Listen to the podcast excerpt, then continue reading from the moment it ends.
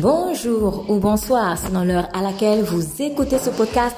Je suis Esther Djengue, pasteur de l'église Jésus-Christ, roi des nations. Cœur de berger, l'appel de Moïse. Voilà ce que nous avons pu voir aujourd'hui, que je résumerai en ceci. Si vous voulez concrètement savoir à quoi Dieu vous appelle, si vous voulez concrètement savoir ce pourquoi il vous a créé, essayez d'observer le contexte dans lequel vous êtes né physiquement sur cette terre et le contexte dans lequel vous êtes né spirituellement le jour où vous avez abandonné votre vie à Jésus-Christ. Je prie que le Saint-Esprit vous révèle des choses sur votre identité, sur votre vie, des choses même qui vous auraient été cachées peut-être par de tierces personnes, car en lui, vous aurez la lumière. Soyez bénis, écoutez le message en son intégralité, n'hésitez pas à le partager. Jésus-Christ vous aime énormément.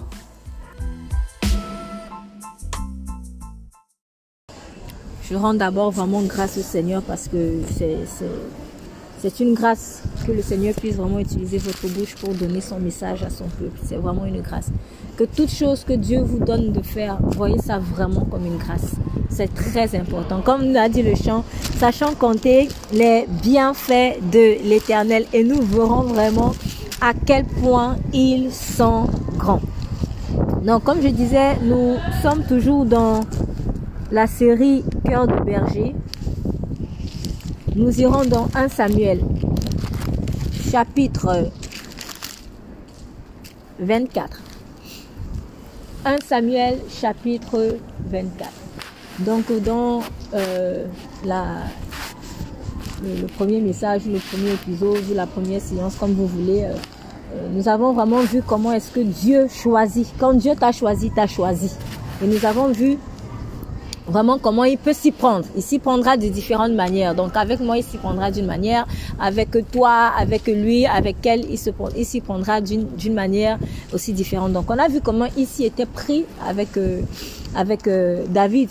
Lorsque Dieu t'a choisi, il t'a choisi. Donc, tu n'es pas berger le jour où peut-être que les gens vont reconnaître que tu es berger. Tu es berger au moment où Dieu t'a choisi. Et il faut commencer vraiment à réfléchir en conséquence, à se comporter en conséquence. Quand je sais que je suis appelé à être berger, je ne peux pas faire certains choix de vie, je ne peux pas aller n'importe où, je ne peux pas. Bref, tu commences déjà à conditionner ta vie par rapport vraiment à cet appel qui va se concrétiser ou s'officialiser. Je préfère dire ça comme ça, s'officialiser devant les hommes demain. Donc nous avons vu également la semaine euh, passée euh, quelques pièges qui peuvent être vraiment euh, euh présentés sur euh, le, le, le, parcours vers cette royauté parce que c'est une façon de régner. Donc j'appelle ça le parcours vers la royauté aussi. Pour notre personne, il aura un autre parcours vers la royauté. Mais si Dieu t'appelle à faire quelque chose, c'est ça ton règne. C'est ta part de règne là-bas. Voilà. Donc quand il dit qu'il est le roi des rois, euh, nous sommes les rois, mais nous sommes des rois différents. Donc le roi qui sera en Chine n'est pas le roi qui sera, je sais pas moi, dans quel autre pays. C'est comme ça. On est des rois différents. Euh, bah, D'ailleurs, on le dit même régulièrement quand, par exemple, euh, vous entendez quelqu'un dire ah ça c'est la reine des gâteaux. Euh, ah, ça c'est la reine des plantes. Ce genre de choses. Donc, vous voyez qu'en fait, on a des règnes spécifiques ou des domaines de règne spécifiques. C'est la même chose avec Jésus-Christ et avec chacun de nous. Nous avons des domaines de règne spécifiques. Donc, dans le parcours vers la royauté, il y a certaines choses qu'il faut apprendre à faire et d'autres choses qu'il ne faut pas du tout faire, des choses qu'il faudra fuir même et des choses derrière lesquelles il faudra courir. Et donc nous avons insisté la semaine passée sur le danger vraiment de se tromper d'ennemi. Donc dans ce parcours-là, il y a des combats qui vont être amenés, ça c'est clair. Mais il faut faire comme l'apôtre Paul a dit, je ne combats pas en battant en l'air, donc sachant très bien qui est notre ennemi. Moi personnellement, quand je vois un peu comment euh, euh, Satan, jusqu'à ce que je donne ma vie à Christ, m'a mené en bateau et est en train de mener en bateau beaucoup de personnes. Honnêtement, quand vous faites un feedback de, votre vie, vous vous dites, j'ai combattu pour rien, pour plein de choses en fait. J'ai combattu pour rien, à vrai dire. On, on s'est dépensé, mais pour rien finalement. Parce que ce n'est pas ça qui est l'essentiel de la vie. Donc, on a mené des faux combats. Donc, sachez que toute votre vie, Satan va vous présenter des faux combats des faux combats, des faux ennemis, sachant que le vrai ennemi, c'est lui-même. En fait, il utilise ces personnes ou ces choses-là comme des paravents. C'est ça, en fait. C'est vraiment des paravents. Mais ce ne sont pas les vrais ennemis. Le vrai ennemi là, il y a, il y a Satan lui-même. Mais avant même Satan, il y a une personne. C'est toi-même. Et ça fait d'ailleurs une belle transition pour ce que je vais dire aujourd'hui. Donc, il y a un autre ennemi, justement, euh, avec lequel il faudra traiter le vieil homme. Ou, je vais dire ça comme ça, la mauvaise version de soi. La mauvaise version de soi. Parce que tel que nous sommes, en réalité, franchement, si chacun pouvait voir comment il était dans le plan originel de Dieu, vous seriez choqués. De toute façon, quand je prie, euh, ceux qui ont l'habitude de prier avec moi, ils le savent, je le dis souvent, mais demande au Saint-Esprit de te révéler en fait la personne que tu es dans le plan originel. Franchement, tel que nous sommes là, c'est pas comme ça qu'on est censé être. Hein. Même pas physiquement. Je ne dirai jamais. Même pas physiquement. Même pas physiquement. Je me souviens d'une personne qui euh, avait fait un témoignage sur une visitation. Euh, elle avait eu la grâce de, de, de, visiter le ciel, dont le Seigneur a fait visiter le ciel. Elle avait dit, j'ai vu Abraham, mais il n'est pas vieux, il n'est pas vieux. Et puis ça me fait faire rire. Et je me suis dit, ben, la vieillesse d'ailleurs, elle est venue avec la mort. Donc c'est pas étonnant. C'est pas étonnant qu'il n'ait pas vu vieux en fait. La vieillesse est venue avec la mort. Les rides de tout ça là, ce sont les conséquences en fait de la mort. On n'est pas censé être vieux à la base. Tout ça, ce sont les conséquences de la mort. C'est pour cela que nous allons revêtir le corps glorieux quand Christ reviendra. Mais ça, ça sera peut-être probablement le sujet de notre thème. Donc, je veux dire que même physiquement, vous n'êtes pas ce que vous êtes censé être. Il y a des gens, quand ils donnent leur vie à Christ, leur teint change. Je vous dis la vérité. Je parle, j'ai des choses, je parle de témoignages. Même ton teint change. Même ton teint change. Franchement, en tout cas, moi je dis, le Saint-Esprit, il est le meilleur démaquillant qui puisse exister. Donc vraiment, si ce n'est que pour parler du physique, mais alors là, en parlant plus pour ton âme et ton esprit. En tout cas, quand, tel que nous sommes aujourd'hui, nous ne sommes pas en réalité ce que nous sommes appelés à être originellement. Et avec Christ, nous sommes en train donc de revenir à l'état originel, petit à petit. Petit à petit. Je, je, je, je vais vous raconter une petite histoire. Là, je, fais une grande introduction là, mais bon, là, ça me vient en tête, donc je vais la raconter. Euh, c'est l'histoire d'une euh, c'est l'histoire d'une comédie musicale dont j'ai entendu parler parce que je j'y suis et euh, et en fait ça m'a un peu fait rire parce que je me rends de plus en plus compte comme je le dis souvent, dans le milieu du cinéma ou de, la musique, ce genre de choses, euh, Satan, en fait, a réussi à exposer des entre guillemets, je vais dire ça comme ça, entre guillemets, parce que la vérité ne peut pas venir de lui. Non, je vais dire des réalités, je préfère dire ça comme ça. Mais il a réussi à exposer des réalités spirituelles sous notre nez mais on voit rien. On ne voit rien en fait. Il raconte des choses qui sont des réalités spirituelles. Et les gens sont là, ils dansent dessus sur les champs. Alors qu'il raconte même comment peut-être il vient voler, il vient, il vient te voler, te, te gorger, te détruire. Et en fait, les gens dansent dessus. Mais c'est pour se prendre la tête des gens.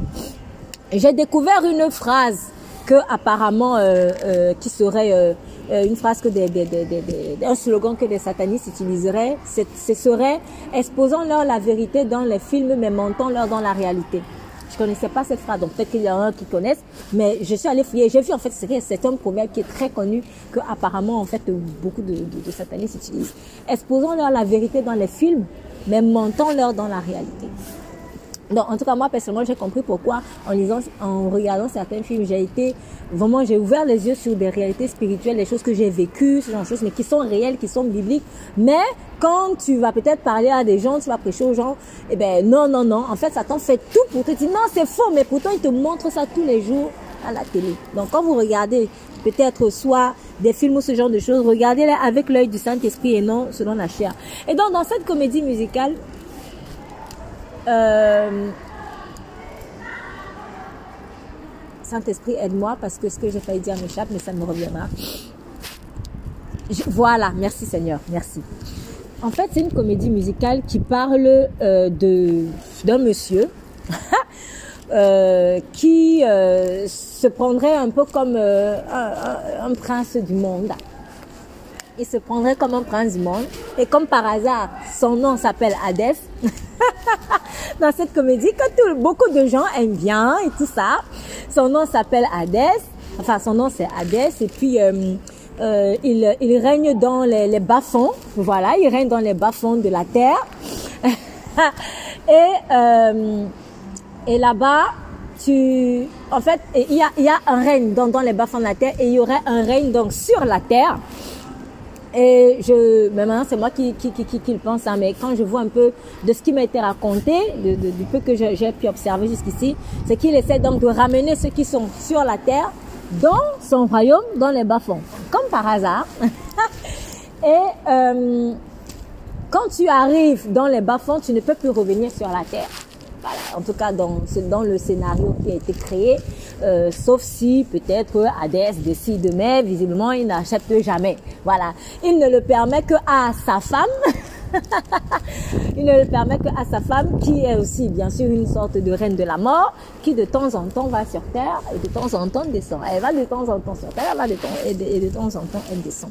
Mais il y a une chose qui m'a intriguée en fait dans, bon, enfin en tout cas moi pour moi c'était clair que ça c'est ça c'est Satan. Voilà, on est simplement en train de personnifier Satan et ce qu'il est en train de faire malheureusement avec les êtres humains. Il y a quelque chose qui m'a intriguée dans le le le le, le- le- dans les paroles, en tout cas dans l'écriture de cette comédie, c'est qu'on vous dit que euh, le personnage Hadès, quand tu arrives chez lui, donc quand il réussit à t'emprisonner dans son royaume, dans les bas-fonds, euh, en fait, il le fait comment? Il vient d'abord te tromper en te disant, et ça ne passe pas comme une tromperie, hein, mais il te dit, tu vois, sur terre, on galère.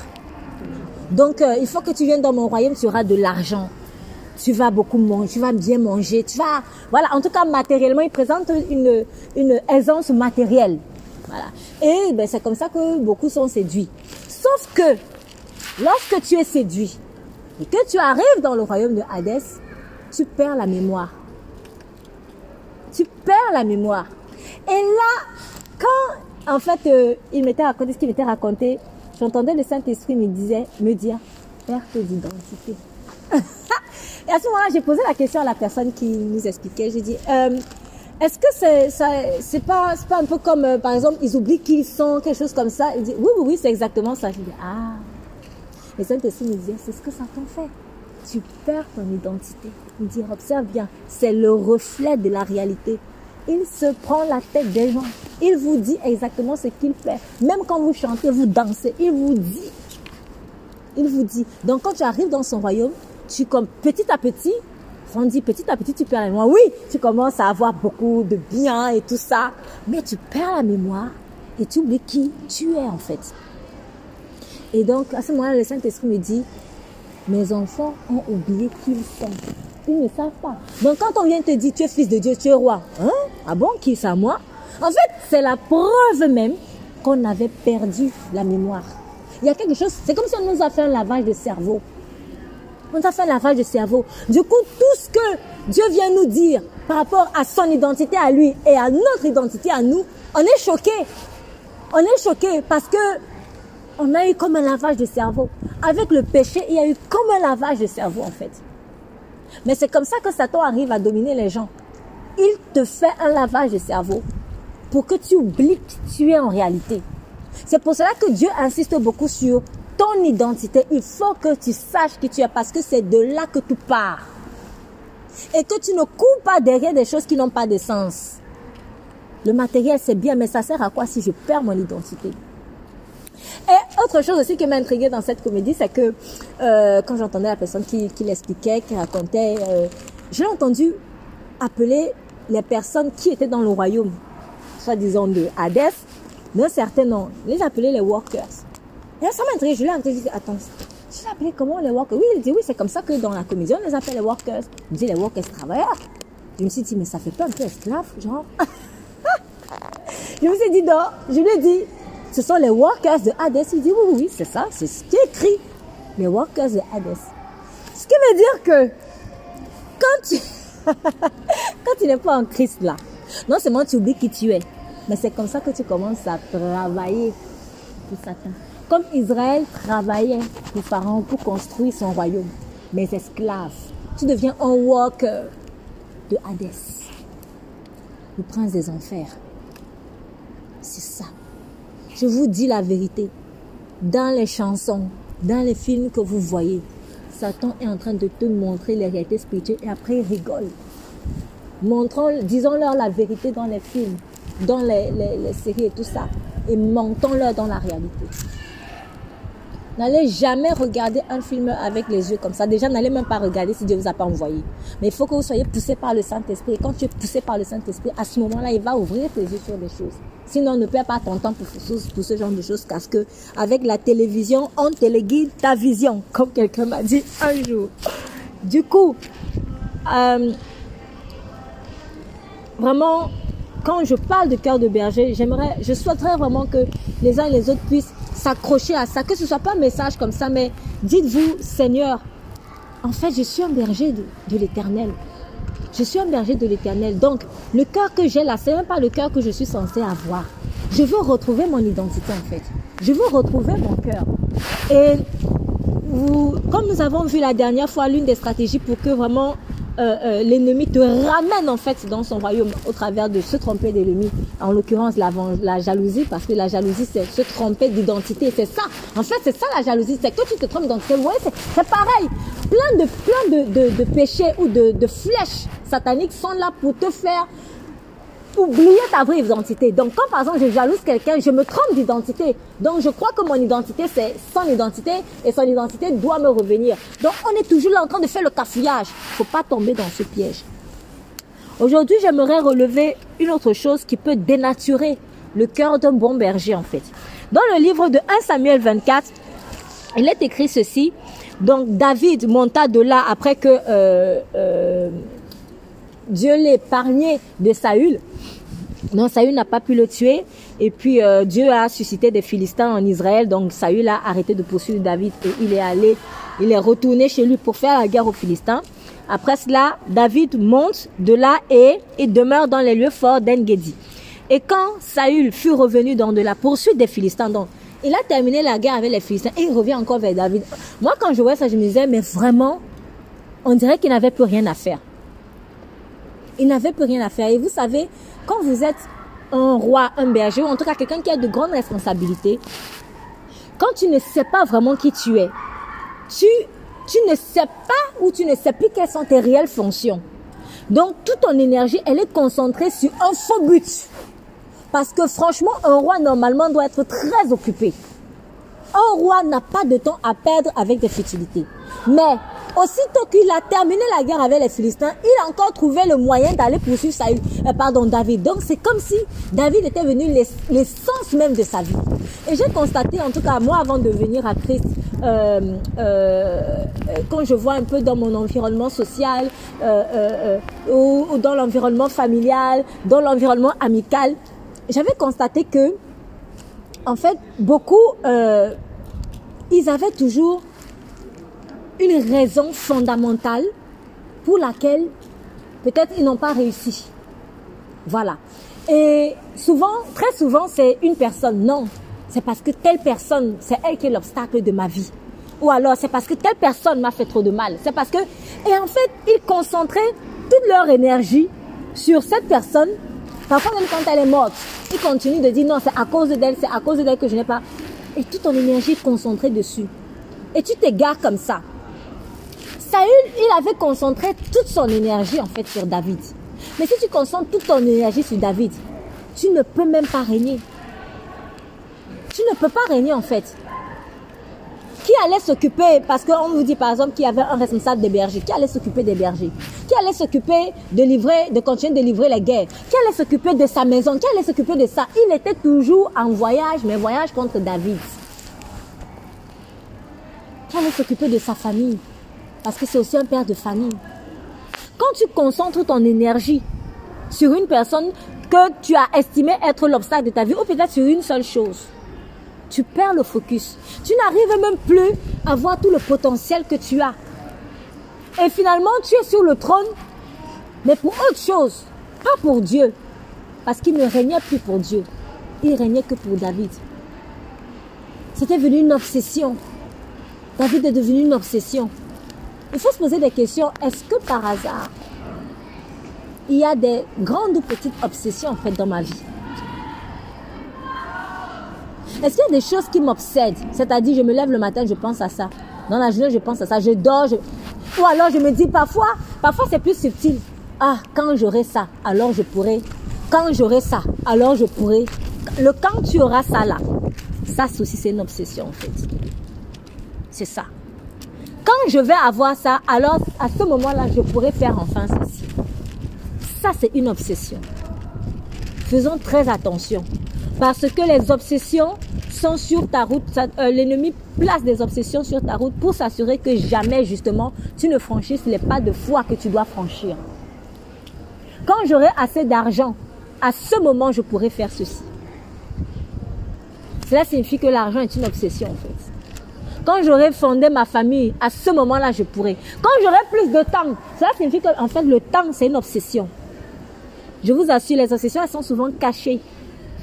De grâce, essayez de vous asseoir et de réfléchir sur toutes les fois où vous avez dit quand j'aurai ceci, à mille et une reprises. Arrêtez-vous et je vous assure, c'est une obsession qu'il faut déloger absolument.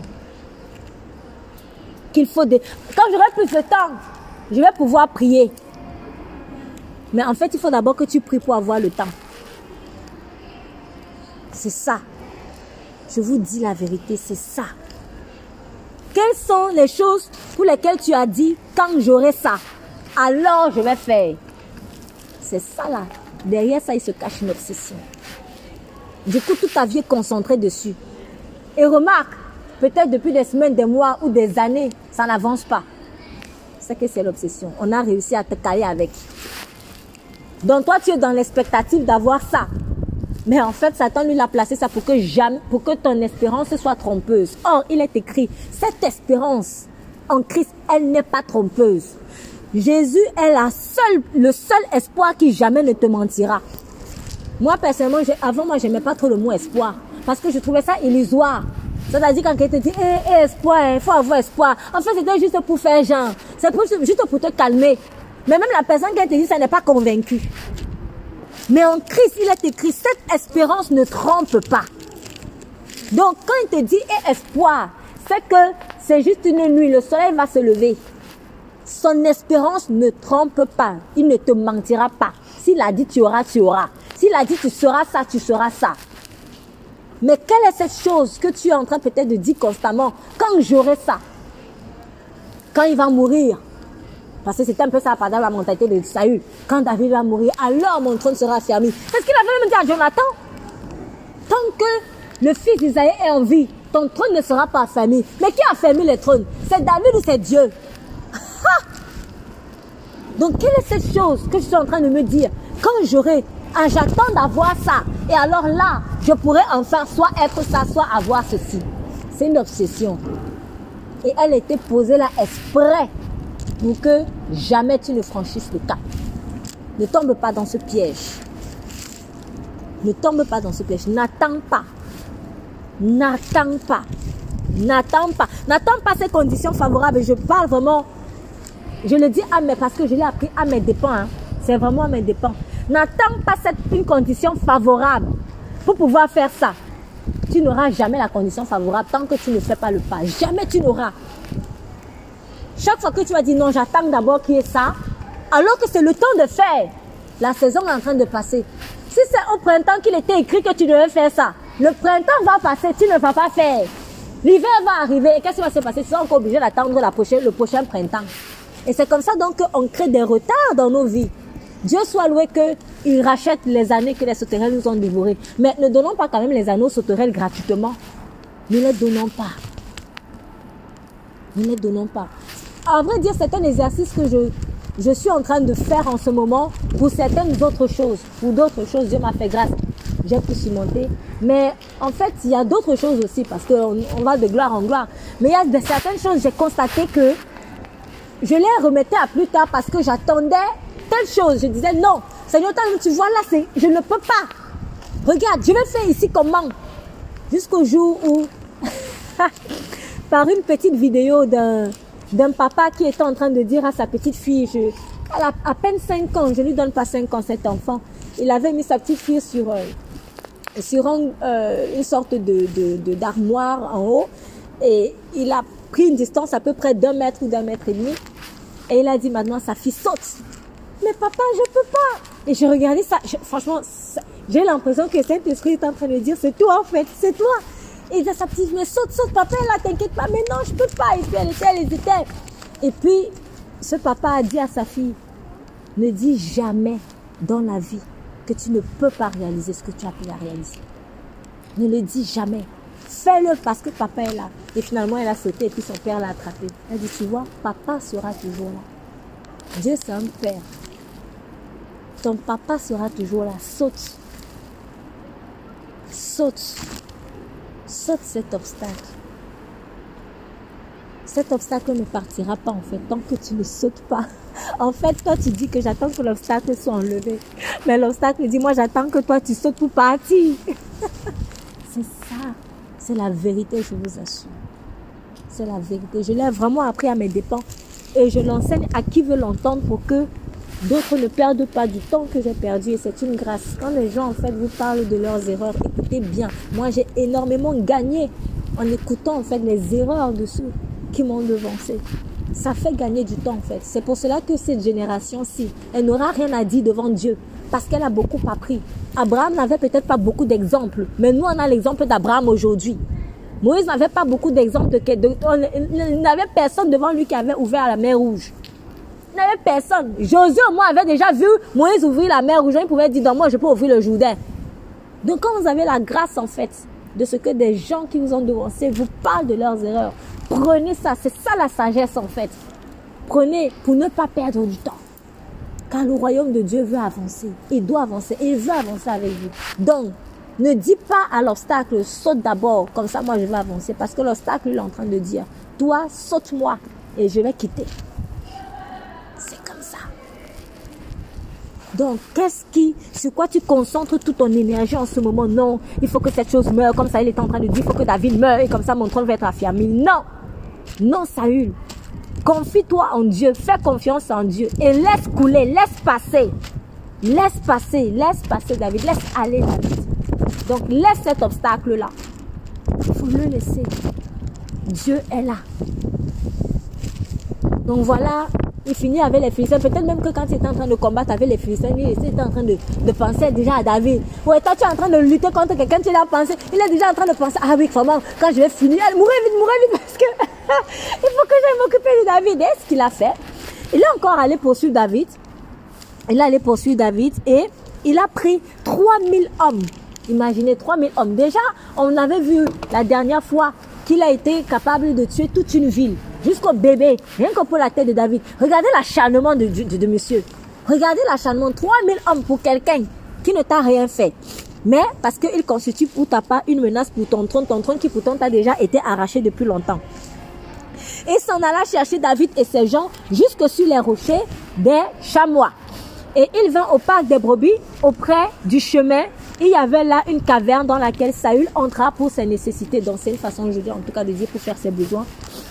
Et David et ses gens se tenaient au fond de la caverne. Donc comme par hasard, Saül est venu se soulager dans la caverne, dans la cachette même de David. On vient te livrer sur un plateau d'argent celui qui en veut à ta tête. Et les gens de David lui dirent, voici le jour dont l'Éternel t'a dit, je te livre ton ennemi entre tes mains et tu lui feras comme il te semblera. Fais ce que tu veux. Comme il te semblera bon. Et David se leva et coupa tout doucement le pont du manteau de Saül. Mais après cela, David fut ému en son cœur de ce qu'il avait coupé le pont du manteau de Saül. Et David dit à ses gens, que l'Éternel me garde de commettre contre mon Seigneur, contre loin de l'Éternel, une action telle que de porter la main sur lui, car il est loin de l'Éternel. Et David arrêta ses gens par ses paroles, et il ne leur permit point de s'élever contre Saül. Puis Saül se leva de la caverne et continua son chemin. Alors, quand vous êtes sur le parcours de la royauté, sachez une chose les personnes que l'ennemi éventuellement va susciter pour vous faire du mal, c'est pour que vous leur ressembliez. Et comme les mêmes causes produisent les mêmes effets, tout le monde connaît ce proverbe, les mêmes causes produisent les mêmes effets. Ce qui a fait chuter Saül pourra forcément faire chuter David. Donc l'ennemi a utilisé cette, loi-là. Euh, le cœur de Saül était rempli d'amertume. Son cœur était rempli d'amertume. Et à cause de ça, il ne pouvait pas être obéissant vis-à-vis de Dieu. Peut-être qu'il voulait, je suis convaincu, peut-être une sorte de revanche dans la vie. Vous savez, quand tu, tu, n'imaginais jamais que ce soit un jour toi qu'on va choisir. Hey, moi enfin, hey, tu commences à dire enfin on va me regarder. Et puis le poste devient une sorte de, de revanche. Enfin, je vais pouvoir prendre ma revanche sur tous ceux qui m'ont fait du mal. Oui, peut-être, peut-être, peut-être tu étais même très pauvre. Enfin, j'aurai l'argent, je pourrais me... Des choses comme ça. Souvent, les choses que Dieu nous donne, on s'en sert pour se venger en fait. Pour se venger de peut-être ce qu'on n'a pas eu, peut-être de ce qu'on n'a pas vécu, ou peut-être contre des gens. Contre des gens. Malheureusement, Saül s'est comporté, excusez-moi l'expression, comme un parvenu. Un parvenu, c'est ah, je savais même pas que je pourrais plus être là. Hé, hé, je profite. Non, ce n'est pas ça. On doit pas être comme des parvenus. Mais le parvenu, pourquoi il se comporte comme ça? Pourquoi il gaspille l'héritage? Le parvenu gaspille l'héritage parce qu'il ne sait pas qui il est. Il est étonné. Hey, je suis sur le, roi, le trône royal. Hey, mais si tu sais que tu es un roi, ça ne va pas t'étonner. C'est ça. Si tu sais que tu es un roi, ça ne va pas t'étonner. Pourquoi? Parce que tu sais que tout au long de ton parcours, tu as été préparé justement pour s'asseoir dessus. Donc tu ne vas pas venir comme un parvenu. Tu ne vas pas venir comme un parvenu en fait. Quand Christ a été élevé, il n'a pas fait comme un parvenu. Remarquez, il était sur tel vrai qui dit, mon royaume n'est pas de ce monde. Mon royaume n'est pas de ce monde. Lui, il était dans la perspective où je vais récupérer ce qui m'appartient en fait. Et c'est dans la même optique dans laquelle nous devons être. Nous sommes en récupération de ce qui nous appartient en réalité parce qu'on avait perdu la mémoire. On avait perdu la mémoire. On ne savait pas qui on était. Donc Satan va faire en sorte que tu oublies la mémoire pour que quand maintenant, même si tu es même béni, tu arrives à la royauté, tu te comportes comme un parvenu. Et tu commences à gaspiller l'héritage. Parce que le parvenu, il se dit que, ah, comme je suis venu par hasard, lui croit qu'il est venu là par hasard. Je suis venu par hasard, je vais aussi sauter d'ici par hasard. Donc il faut que je profite du temps que je suis là. Ah, il a peur de sauter du trône. Le parvenu a peur de sauter du trône. Mais celui qui sait qu'il a sa place, il n'a pas peur de sauter. Qui va t'enlever de là? Si c'est Dieu qui t'a mis, qui va t'enlever de là? Ta place est déjà garantie. La place de Saül dans sa tête, ce n'était pas garanti. C'est pour cela qu'il a commencé à mettre la peur dans le, cœur de Jonathan. Bon Dieu, mais si ça n'a pas marché. Hey, si David est en vie, ton trône ne sera pas fermé. Donc, pour lui, l'affermissement, ça devait dépendre de ses forces. On voit vraiment que pour lui, c'était un hasard. On dirait que Dieu l'a choisi par hasard comme ça. Non! C'est une grâce. C'est une grâce. Et ça, si j'étais donné ce poste, je te l'ai donné. Si Dieu t'a donné cette place, il t'a donné, si Dieu t'a donné ce foyer, il te l'a donné. Ne te comporte pas comme si du jour au lendemain tu peux le perdre, tu as peur, tu as peur, tu as peur. Tu commences à, à, à, à surveiller ton mari ou ta femme comme si je ne sais pas. De quoi as-tu peur? Si c'est pour toi, c'est pour toi. On ne viendra pas voler ta bénédiction. Quand c'est ton champ, c'est ton champ. Et si quelqu'un vient manger dans ton champ, il va être empoisonné. Personne ne peut manger dans ton champ. Ça, c'est quelque chose que j'ai appris avec Dieu. Du coup, quand je vois quelqu'un mettre ses pieds sur mon territoire, je rigole. Je m'assois et parfois je laisse faire. Parce que tu ne peux pas porter ce pourquoi tu n'as pas eu le manteau. C'est tout. Tu ne peux pas porter ce pourquoi tu n'as pas eu le manteau. Donc quand quelqu'un vient sur ton territoire, il faut rigoler faut rigoler. C'est pour cela que parfois Dieu laisse faire. C'est pour ça que parfois Dieu laisse faire. Laisse faire, tu vas voir. Le fils de David, Absalom. Je le dis toujours, David ne s'est pas pris la tête quand Absalom a voulu faire le coup d'état. Il a pris ses clics et ses claques, il a fui. David a fui. Il est parti. Il a laissé cela entre les mains de Dieu. Que Dieu lui-même me venge. Que Dieu lui-même soit mon juge. Absalom est venu s'asseoir sur le trône de son père. Mais il est mort, excusez-moi l'expression, comme un vulgaire poulet.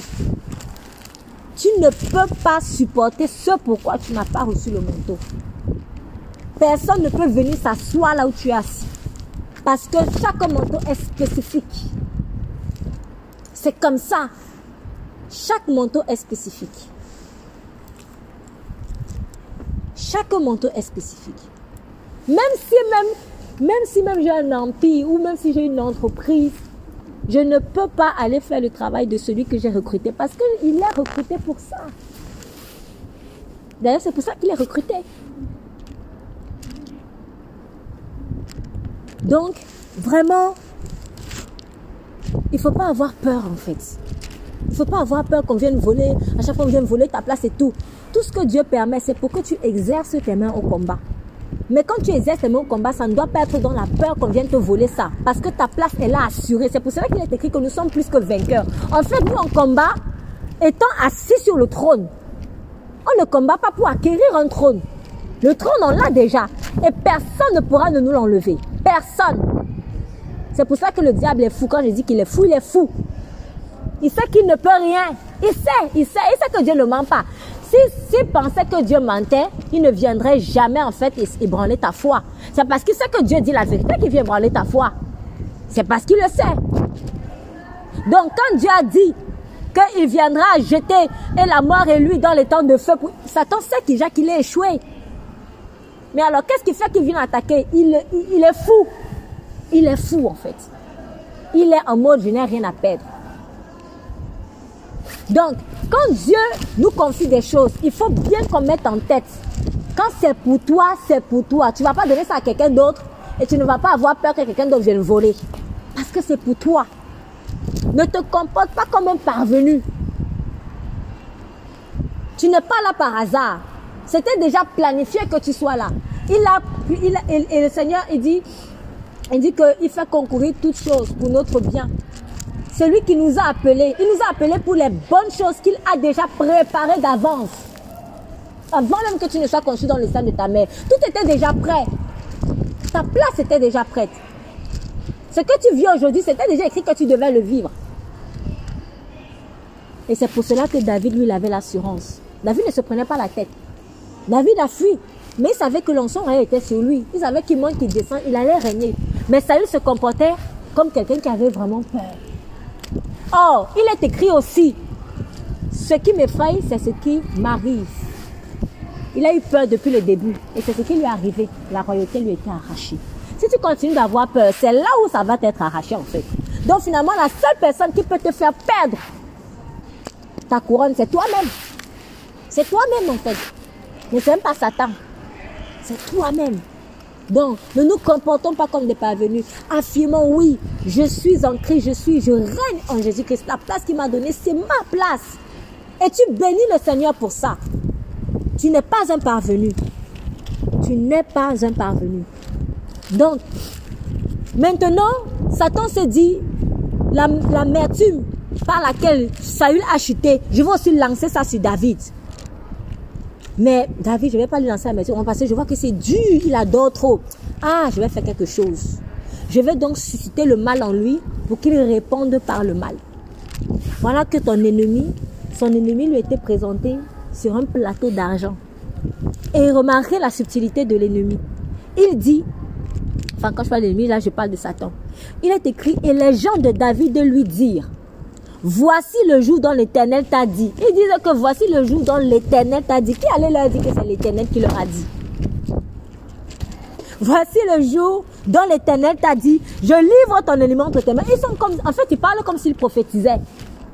Donc ils sont en train de dire à David, David, hé, c'est Dieu. Voici le jour où Dieu te dit, mon fils David, je te livre Saül. Est-ce que Dieu leur a dit ça? Dieu ne leur a jamais dit ça. C'était le fond de leur propre pensée. Mais ça paraissait tellement à leurs yeux évident et logique. Il y a des choses qui vont être logiques. Mais ce n'est pas parce que c'est logique que ça vient de Jésus-Christ. Attention. Car, même si c'est logique, tout ce qui est du mal ne viendra jamais de Dieu. Il y a des opportunités qui vont venir, mais ce n'est pas forcément une opportunité de Christ. Ça vient en apparence au bon moment, mais ce n'est pas forcément de Christ en fait. Peut-être que c'est un piège même. Peut-être que c'est un piège pour te voler en fait ce qui est à toi.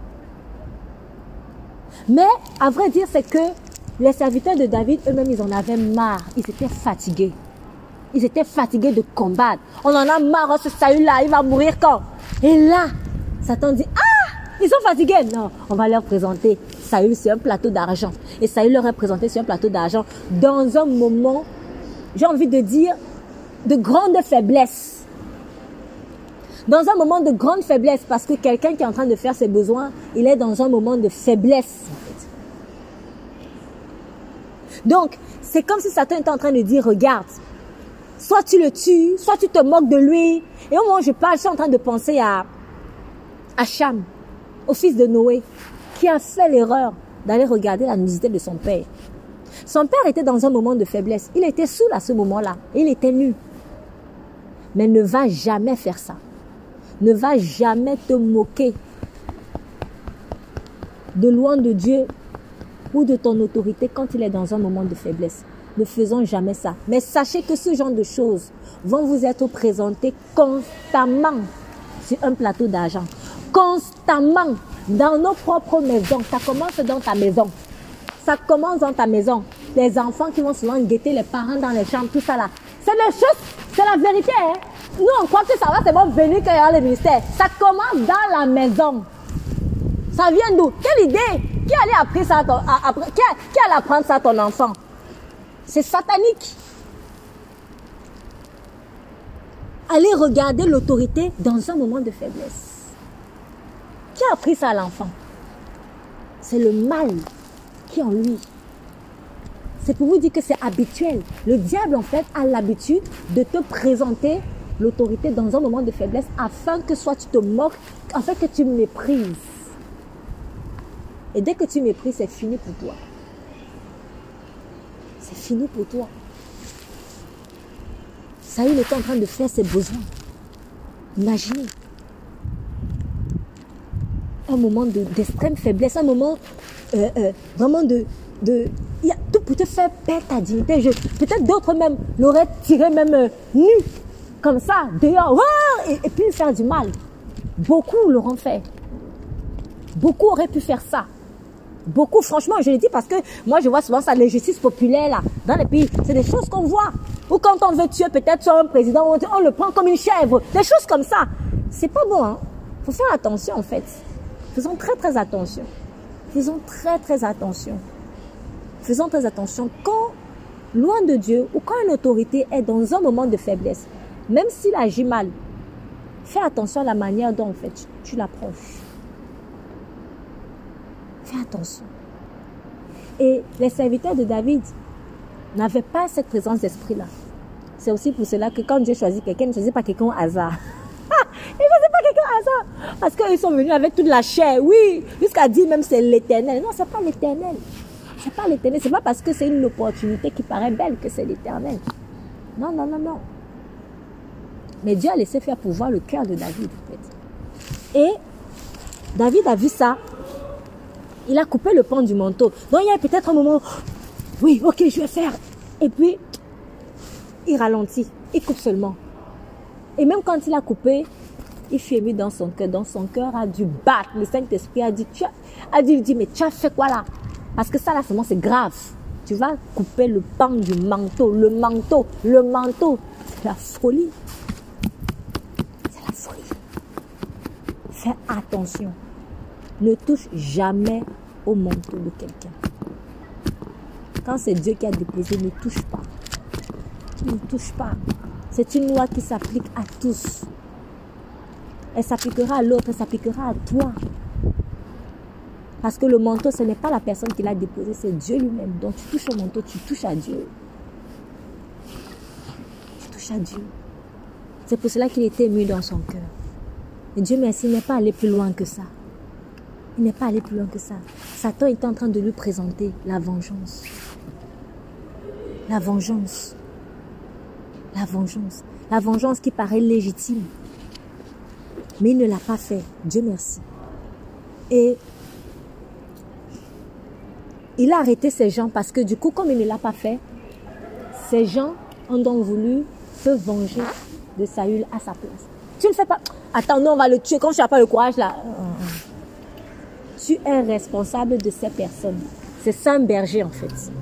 Un bon berger. Tu es responsable des actes de ce que ceux qui sont sous ta responsabilité commettent. Fais attention aussi. Donc, ne fais pas comme un lâche. C'est-à-dire, toi tu ne veux pas mettre la main, tu ne veux pas te salir les mains, tu veux dire non, je vais les laisser faire. Mais au fond de ton cœur, tu as déjà tué. David, jusqu'au bout, a montré qu'il n'était pas d'accord pour qu'on porte la main sur loin de l'éternel. Il a empêché donc à cet ne fais pas ça. Ne touche pas l'homme de l'éternel. Parce que si eux, si eux faisaient ça, c'était encore sur David que ça retombait. David n'allait pas faire comme Saül. C'est le peuple, c'est le peuple. Et c'est là où vous voyez la différence. Oui? Saül, il était vraiment lâche en fait. Toi-même, tu veux la chose, mais tu ne fais pas avec ta propre main et tu laisses le peuple faire. Après, quand on va accuser, non, c'est le peuple, c'est le peuple. Mais David n'a pas été comme ça. Non, non, non, il a pris ses responsabilités. C'est là que vous voyez vraiment le cœur d'un berger en fait. Il n'était pas reconnu berger aux yeux des hommes, hein. mais il manifestait concrètement en fait le cœur. Et c'est ça que Dieu cherche. Un bon berger, c'est arrêter en fait les élans de ceux qui sont sous sa responsabilité. Ne faites pas ça. Ne touchez pas loin de l'éternel. Pourquoi? Parce que le fait que ces serviteurs puissent toucher à Saül, s'ils étaient capables de toucher à Saül, il serait un jour capable de toucher à David. Si tu es capable de toucher à loin de l'éternel, fût-il ennemi de ton, de ton pasteur ou de ton autorité ou de tout simplement, tu vas toucher aussi à la personne à qui tu dis que tu es fidèle. Parce que c'est toujours l'onction de berger. C'est pour cela qu'en tant que futur berger, faites attention faites attention quand la manière dont des gens, même parfois, veulent soi-disant vous défendre. Si quelqu'un veut te défendre, mais en commettant du mal, en faisant quelque chose qui est mal aux yeux de Dieu, sache qu'un jour, il va te faire la même chose. C'est obligé, c'est... Prépare-toi seulement. Prépare-toi seulement. Si quelqu'un est infidèle à Dieu, pendant que vous êtes peut-être dans les périodes de fiançailles, il va te pousser ou elle va te pousser à peut-être commettre l'impudicité. Non, ne t'inquiète pas, moi je t'aime et tout ça là. En faisant ça, la personne est déloyale à Dieu. Mais si elle était déloyale à Dieu, sache que dans le mariage là, elle va être déloyale à toi aussi. Après, on va s'étonner, oui, il m'a trompé, il m'a trompé. Mais c'est normal, il avait déjà trompé Dieu. Avec toi avait déjà l'esprit de la tromperie en fait. Je vous dis la vérité. C'est vrai. S'il a trompé Dieu, même avec toi, dans le mariage, il va te tromper. Et si tu as pu le tromper Dieu avec lui ou avec elle, dans le mariage, tu vas aussi la tromper. Parce que tu as déjà appelé la prostitution. Tu as appelé l'esprit de prostitution. L'esprit de prostitution va venir s'asseoir dans votre foyer. Donc si David les laissait faire ça, un jour, il serait capable de faire ça. D'ailleurs, on a même vu certains, certains, parmi ceux-là, on a vu certains comme euh, Akitophel qui s'est retourné, et puis euh, Joab et tout ça. En fait, certains se sont retournés après contre David. Je suis étonné que parmi ces certains, il y en avait qui voulaient des années plus tôt tuer déjà Saül. ah oui. Donc, n'acceptons jamais la vengeance. Quand tu veux refuser la vengeance, l'ennemi va donc essayer de forcer. Parce que c'est ce que David a fait. Non, je ne vais pas mettre la main sur lui. Quoi? Non, attends, moi je vais le faire pour toi. Non, non, non, ne me rends pas ce service. Le diable va te forcer à accepter la vengeance il va te forcer. Même quand tu vas tout faire, peut-être pour ne pas voir, il va présenter des situations sous ton nez comme ça, sous ton nez. Tiens, tiens, voilà, je te donne, prends, je te donne. Un peu comme dans le conte de la Blanche-Neige. Non, je ne vais pas prendre la pomme. Quoi? Elle prend la pomme et met sous le nez comme ça. Prends, mange, mange. Oh C'est là où tu vois que ce n'est pas de Dieu, parce que Dieu n'est pas un forceur. Dieu n'est pas un forceur en fait. Donc, sachez une chose, tout au long de votre, pendant votre parcours, des vengeances, pardon, des vengeances ou des revanches sur la vie vont vous être présentées sous le nez. Et si tu ne veux pas toi-même te salir les mains, le diable va te proposer de faire le service pour toi. En passant par quelqu'un avec qui tu dois être lié. Il faut refuser. Il faut refuser. Il faut refuser. Parce que quelqu'un qui veut régner et qui a en lui l'esprit de vengeance, il va tuer tout son peuple. Je vous assure, il va tuer tout son peuple. Il va tuer tout son peuple. Après cela, donc David s'est levé et il a crié après Saül en disant, mon Seigneur et mon roi. Et Saül regarda derrière, lui et, et David s'inclina. Il s'est encore incliné. Le visage contre, il s'est prosterné. David voyait toujours loin de l'éternel. C'est pas une question du caractère de Saül, c'est une question de loin de l'éternel. Ce qui veut dire que son, sa loyauté ne dépendait pas des aléas caractériels des gens. Ça dépendait de la stabilité de Dieu. Si Dieu est stable, je suis là. L'ensemble de Dieu est toujours là, est là, je suis là. C'est tout. Et c'est ça qui doit être la référence d'un bon berger en fait. Est-ce que Dieu est là? Si Dieu a mis sa main, je ne le touche pas. Si Dieu a mis sa main, je ne le touche pas. Ce que Dieu lui-même il a posé, lui-même il va retirer. C'est comme ça qu'il faut réfléchir.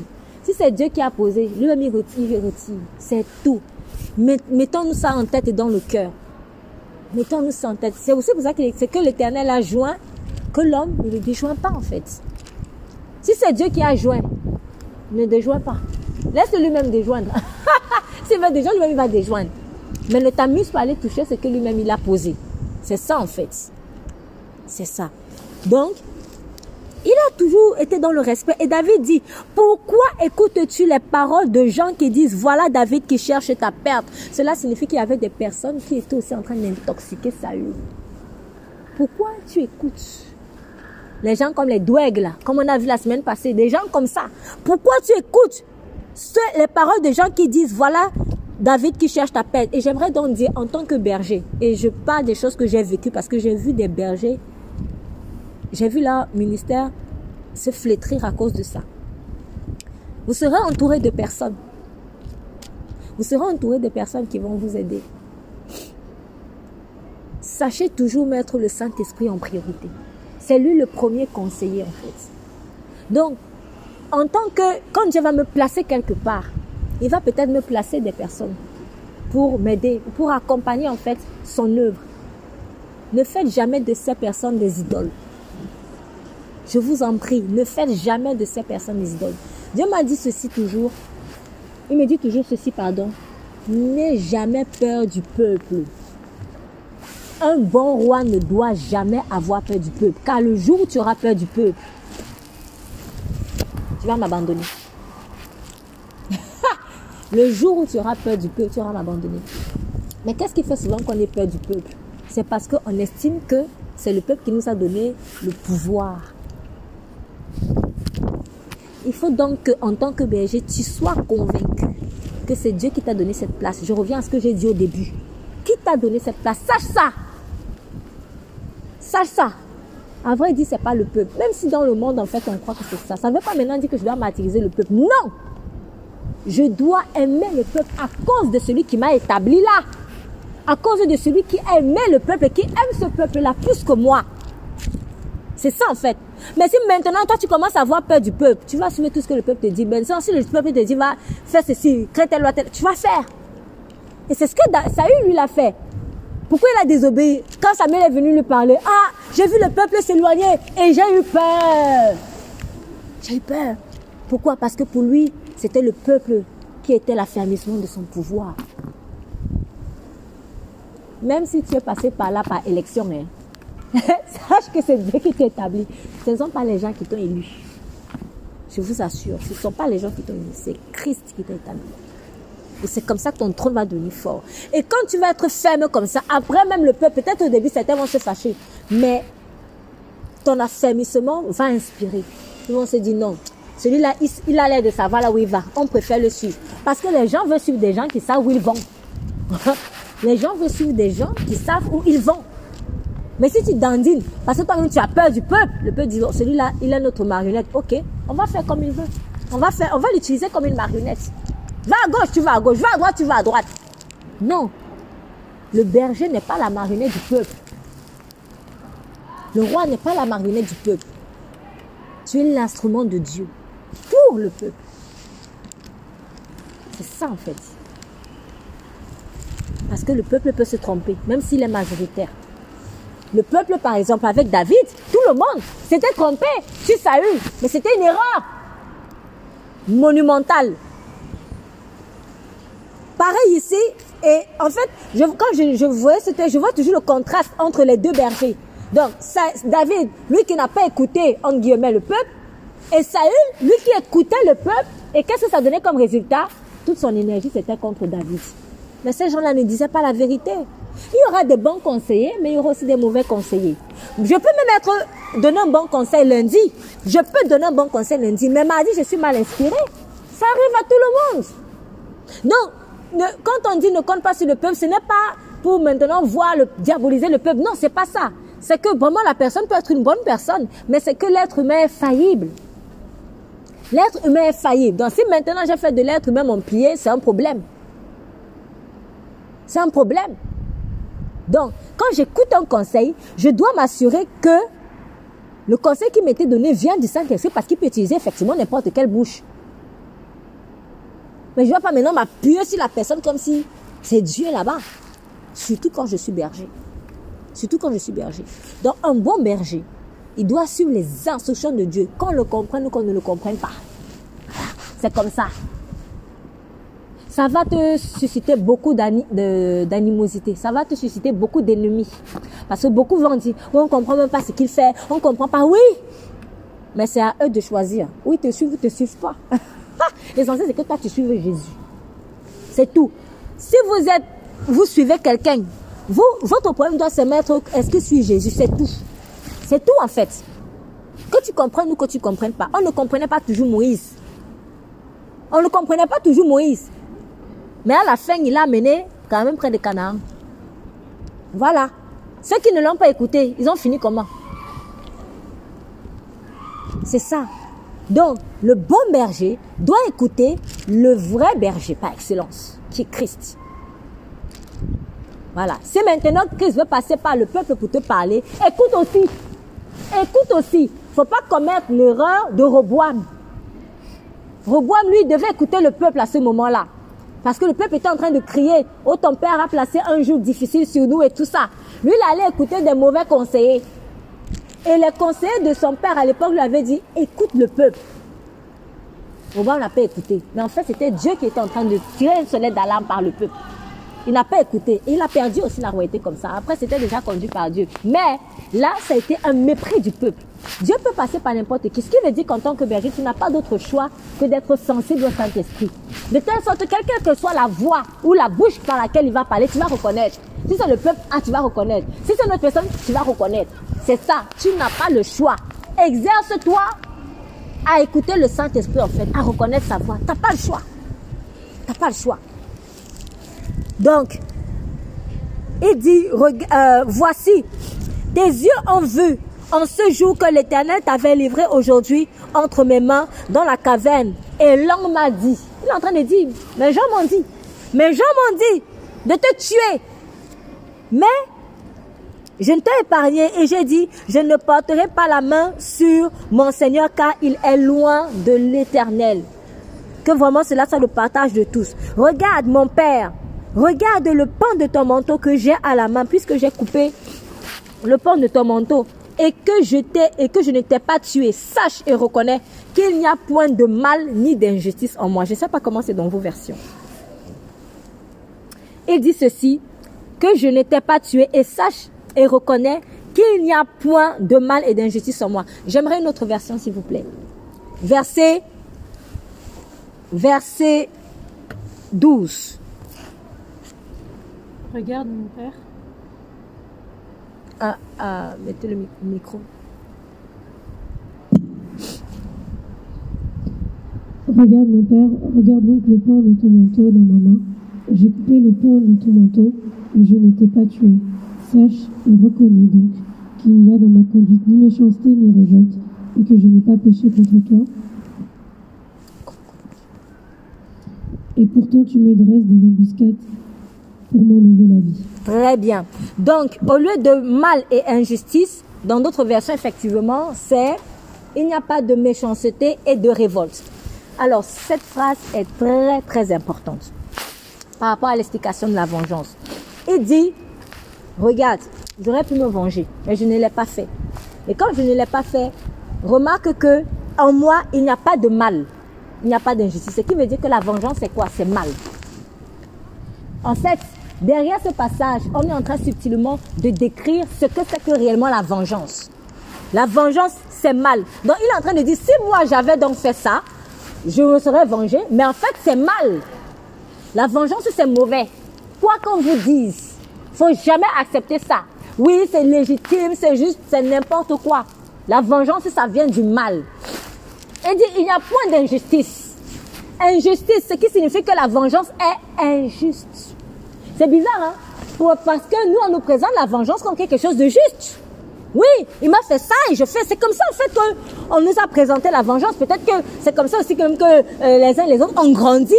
Il faut que je me venge. Un peuple va dire oui, moi, ce peuple doit périr parce que pendant des siècles plus tôt, ils nous ont fait du mal. On estime que c'est juste, mais la vengeance, c'est injuste. La vengeance est injuste pourquoi? Parce que à moi la vengeance, à moi la rétribution. La vengeance par essence, c'est quoi? C'est que tu rends un mal. Donc, quelque chose t'a été donné ou t'a été fait et toi, tu rends. Bon. En fait, j'ai compris que quand tu as un état d'esprit de rétribution systématique, je ne parle même pas encore de rétribution dans le mal, j'ai évoqué lors dans le cadre d'une prière, dans le cadre d'une réunion de prière, mais je vais le redire là quelqu'un est dans une mentalité de je dois à tout prix rétribuer, je dois à tout prix rembourser ou je dois à tout prix donner aussi, en fait, il y a une porte ouverte à la vengeance. C'est pour ça que je vous dis toujours, quand Dieu vous bénit, quand Dieu t'a donné ceci, prends. Ne dis pas maintenant, bon, je vais donner ça à Dieu, donne-moi n'importe quoi. voilà. Comme il m'a donné ça, je vais lui donner. Dans, dans un certain sens, ça peut être une bonne chose. Mais si ce que tu donnes, c'est ta vie, c'est tout. Maintenant, imaginons que Dieu peut-être t'a donné ta vie, la vie, et toi tu dis, Ouh, non, c'est beaucoup. Comment je peux faire pour rembourser ça à Dieu? Bon, tu commences à chercher des choses avec lesquelles tu vas rembourser, comme si tu peux rembourser la grâce. Et souvent, on est dans un état d'esprit de remboursement de la grâce. La grâce n'est pas remboursable. C'est pour ça que Jésus demande seulement la vie. Parce que la vie, elle, elle, elle, une trop grande valeur en fait. Il veut juste ta vie. Il dit, mon enfant, tout ce que tu peux me donner là, ça ne va jamais rembourser tout ce que j'ai fait pour toi. Et nous, on est dans un état d'esprit, on va rembourser en fait. Donc, moi, j'ai donné la vie, la vie éternelle. En pense qu'on va me donner, allez, euh, qu'est-ce que je peux donner euh, 5 euh, 000 euros. Voilà, 5 000 euros. Bon, maintenant, quand je vais donner 5 000 euros là, j'espère qu'on ne va plus rien me demander. Hein. C'est ça.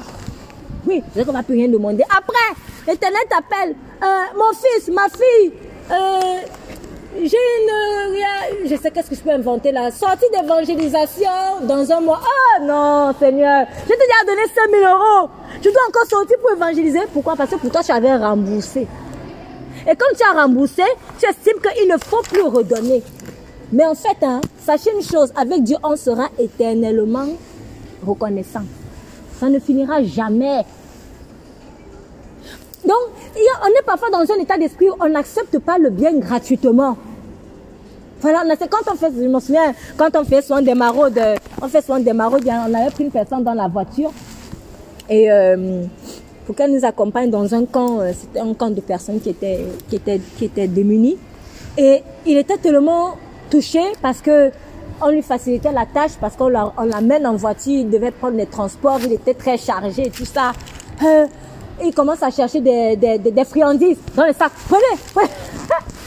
non, merci. Non, vous voulez pas. Bon, il cherche autre chose. Et puis au moment donné, il dit, mais monsieur, vous n'êtes pas obligé de donner absolument parce qu'on vous a donné. C'est gratuit. Non, non, non, non, non, non, non, il était mal à l'aise. Mais souvent, on est comme ça, en fait. Même pas que souvent, on est toujours comme ça avec Dieu. Jusqu'à ce qu'il change notre mentalité en nous faisant comprendre que mon enfant, ma grâce, c'est gratuit. C'est gratuit. La grâce de Dieu est gratuite. Faut pas chercher à payer. Tu peux pas payer, tu peux pas rembourser. Tu peux pas rembourser. on t'a fait une délivrance, tu veux rembourser en offrant ceci ou cela. Non. Quand tu offres, offre en fait dans un état mais vraiment de reconnaissance sain. Mais si tu te dis, bon, maintenant je vais donner, enfin je suis quitte de ma dette, tu te trompes. Donc, j'ai compris que quand on est dans un état d'esprit systématique de je restitue ce qui m'a été donné, en fait, quand ça sera maintenant le mal, tu seras aussi forcément dans la restitution du mal. En fait, qu'est-ce qui te prédispose à te venger? C'est ta mentalité de restitution pour la restitution on me fait du bien, je donne le bien. C'est bien, hein? mais en fait, quand toi tu rends le bien, toi tu rends le bien pour rembourser. Mais ce n'est pas pour la gratitude. Il y a une nuance. Parce que quand je, quand je donne pour la gratitude, je sais que je suis éternellement reconnaissant. Je ne serai jamais dérangé quand je vais être sollicité encore et encore pour Dieu. Mais quand je suis dans le remboursement, quand Dieu va me solliciter une, deux fois, trois fois, quatre fois, la cinquième fois, je vais dire stop je vais commencer à râler. Ça montre que ce que j'avais donné, ce n'était pas la gratitude, c'était le remboursement. Or, remboursement signifie que la dette est finie. Est-ce que je peux finir une dette avec Dieu? Je ne peux pas. Nous sommes éternellement endettés. Nous sommes éternellement reconnaissants. J'ai voulu dire endetté, mais je ne vais pas utiliser cette expression parce qu'on peut, peut mal la comprendre. Mais juste peut-être pour que certaines, peut-être, peut-être que certaines elles vont comprendre ça comme ça. Sache qu'avec Dieu, oui, tu as une dette. Quelque part. Bah, d'ailleurs, il est écrit ne devait rien à personne si ce n'est l'amour. Voilà. Bah, voilà, tiens. Donc, je ne me prends pas si je dis que oui, je suis éternellement endetté. L'amour. Dieu veut qu'on l'aime. Et c'est une dette éternelle. Et il veut ces preuves d'amour-là. Tu ne peux rien rembourser à Dieu. Donc, quand tu restitues pour restituer, quand maintenant on va te faire le mal, tu vas aussi dire, donc il faut aussi que je restitue. C'est pour cela donc qu'il dit à moi la rétribution. La rétribution donc tout ce qui est de restitution, c'est moi qui commande. Ce n'est pas toi l'homme qui commande la restitution. C'est Dieu qui détermine que ici je dois restituer, ici je restitue pas. La restitution ne nous appartient pas. C'est pour cela que c'est une erreur de restituer la grâce. Tu ne peux pas restituer la grâce. Tu ne peux pas. C'est impossible. C'est à lui qu'appartient la restitution. Que ce soit une restitution de, bien, de bonnes choses, que ce soit une restitution de mauvaises choses. C'est ça. Donc, la vengeance, c'est un état d'esprit de restitution du mal. C'est ça. Du mal. Donc, si tu veux être libéré de l'esprit de vengeance, arrête de penser que tu dois absolument restituer même les bénédictions qui t'ont été données. Ne fais pas la restitution pour la restitution. Donne, mais dans un élan de cœur. Celui qui donne dans la restitution, il compte en donnant. Bon, j'estime que la grâce, si ça peut valoir 20 euros, bon, allez, je donne. Mais celui qui donne dans la gratitude, il ne compte plus. Il ne compte pas. Même si c'est tout, c'est bien, il va donner. Parce qu'il va, en fait, il va te dire ceci. Je ne sais même pas quoi te donner. Prends, prends même, prends, prends, prends. C'est ça. C'est ça. Celui qui est dans l'esprit de vengeance, en fait, lui, il pense que les choses sont acquises. Il, il, s'approprie les choses comme on a vu en fait. Ah, c'est pour moi. Et comme c'est pour moi, bon, c'est pas quand même pour moi, mais pour que ce soit pour moi, il faut que j'achète ça à Dieu. Donc tu commences à acheter en fait à Dieu. Peut-être tu vas acheter par ton service. Seigneur, allez, j'ai fait la guerre contre les Amoréens, non, bon, c'est bon maintenant. Allez, maintenant, je laisse moi régner. C'est ça. On achète des choses, peut-être par notre service, peut-être par des biens matériels, mais on achète des choses à Dieu. Quand je t'ai appelé berger, tu n'as rien acheté. Tu t'as placé là comme ça. Gratuitement. Donc la grâce, c'est gratuit. La grâce, c'est gratuit. Mais, comme je dis toujours, et j'ai appris, je bénis le Seigneur pour ce serviteur de Dieu qui me l'a vraiment inculqué. La grâce est gratuite. Surtout quand tu viens à Christ là. Mais la révélation de Christ, il faut payer le prix. Pour grandir maintenant dans la révélation, il faut payer le prix. Il faut payer le prix de la consécration en fait. C'est tout. Mais c'est un jour que normalement léger. Donc même payer le prix là, je ne sais pas si l'expression est vraiment correcte, mais c'est pour qu'on se comprenne en fait. Paye le prix de l'humilité. Paye le prix de la consécration. En fait, le vrai prix que tu peux donner à Dieu, le vrai prix que tu peux donner à Dieu, c'est toute ta vie. Comme on a chanté, My life is not my own. Donc, je te remets. Ma vie n'est plus la mienne. C'est plus ma vie en fait. C'est ça que Dieu veut. C'est ça que Dieu veut. Donc c'est injuste de se venger. Pourquoi? Parce que quand tu te venges, tu es en train de te faire... C'est comme si tu dis, c'est à moi qu'appartient la rétribution. Non, ce n'est pas ta place. C'est la place de Dieu seul.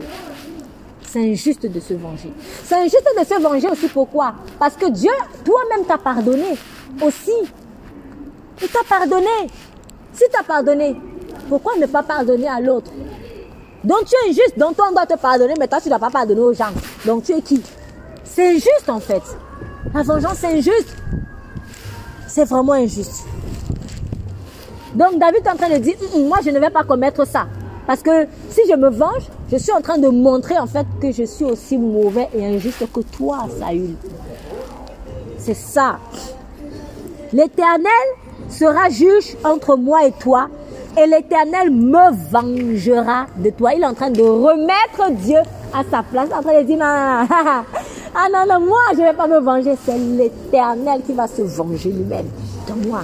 Laisse Dieu se venger. Laisse Dieu se venger. Et comme je dis toujours, je vous dis, quand Dieu se venge, les gens disent, la vengeance est un plat qui se mange froid. Mais moi, de ce que j'ai vu avec Dieu dans mon parcours jusqu'ici, la vengeance de Dieu, c'est un plat qui se mange congelé. C'est congelé. Si pour l'homme c'est froid, là, pour Dieu c'est congelé. Quand Dieu se venge, c'est terrible. Toi-même, tu as pitié. Toi-même, tu as pitié encore de ton ennemi. Il faut laisser Dieu se venger. Ta, ta justice à toi n'accomplira rien.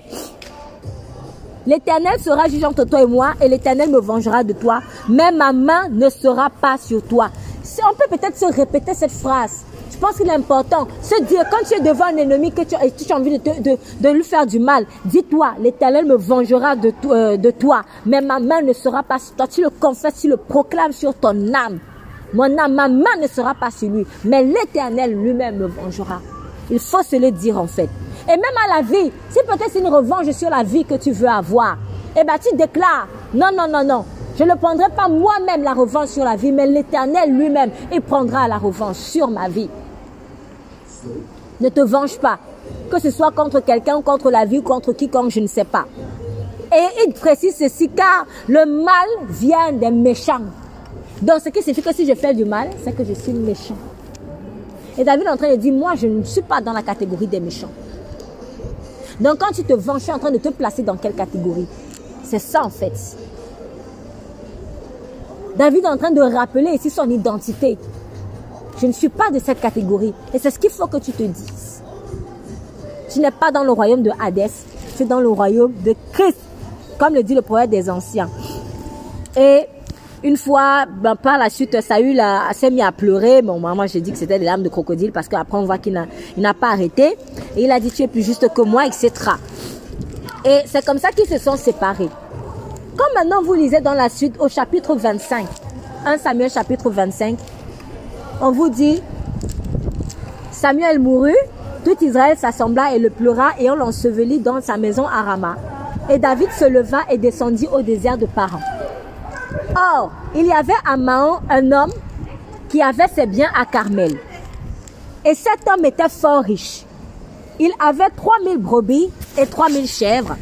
Et il était à Carmel quand t'entendais ses brebis. Cet homme s'appelait Nabal et sa femme s'appelait Abigail. C'était une femme de bon sens et belle de visage. Mais l'homme était dur et méchant dans ses actions. Et il était dans la race, il était de la race de Caleb.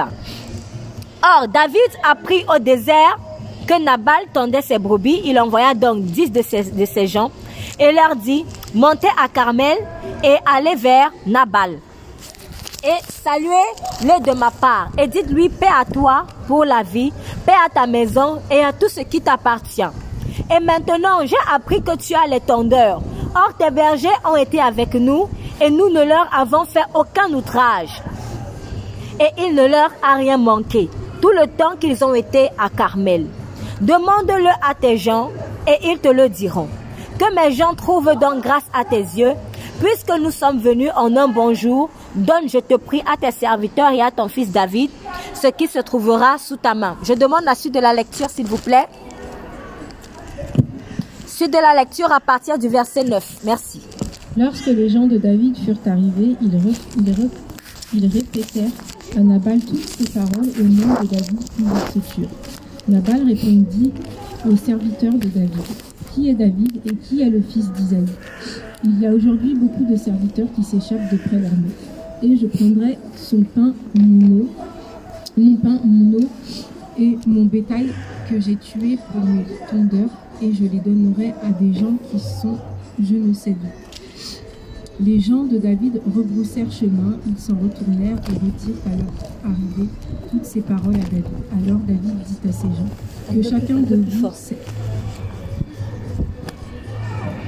que, euh, alors David dit à ces gens que chacun de vous saigne son épée, et ils saignirent chacun leur épée. David aussi saignit son épée, et, environ, et environ 400 hommes montèrent à sa suite. Il en resta 200 près de, des bagages.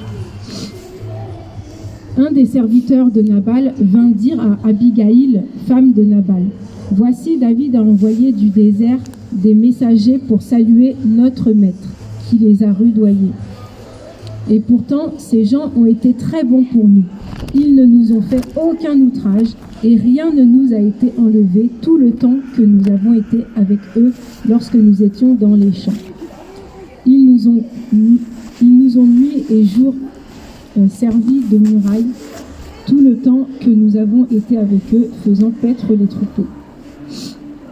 Sache maintenant et vois ce que tu as à faire, car la perte de notre maître et de toute sa maison est résolue, et il est si méchant qu'on ose lui parler.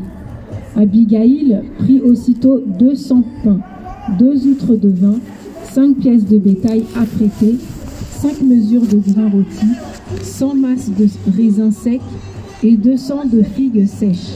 Il les mit sur des ânes et elle dit à ses serviteurs Passez devant moi, je vais vous suivre.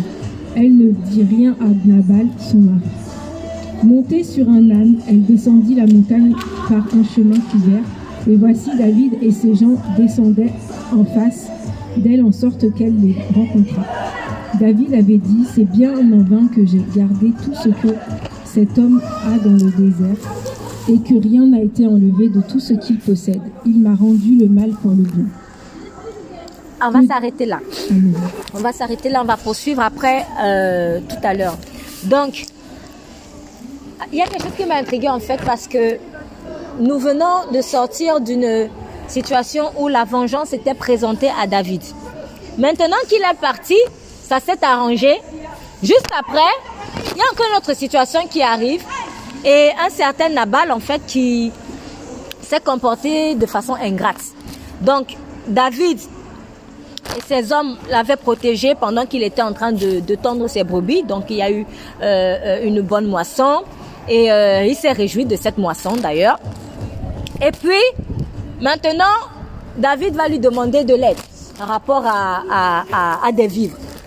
Et il le méprise. Il dit, verset 10, et Nabal répondit aux serviteurs de David, qui est David et qui est le fils d'Isaïe, ils sont nombreux aujourd'hui les serviteurs qui abandonnent leur maître. Il est en train en fait de titiller David pour ma part là où ça fait mal. De qui il parle? Quand il dit ils sont nombreux les serviteurs qui abandonnent leur maître. En fait, il est en train de parler de Saül. Nabal est en train de dire indirectement à David, toi tu es un fugitif, tu as fui ton maître et toi tu viens me parler. Donc, comme si en fait David avait été déloyal. En fait, Nabal avait appuyé là où ça faisait mal. Parce que David, au contraire, s'était échappé pour rester loyal en fait. Parce que si tu te retrouves devant le danger, peut-être par instinct de, mécanisme, instinct de, de, défense, tu, tu vas vouloir plutôt vraiment affronter la personne et tout ça. Oh, il ne voulait même pas toucher. Il a préféré fuir. Il a préféré fuir pour être loyal à Saül. Mais on a interprété sa fuite comme une sorte de révolte et comme une sorte de déloyauté.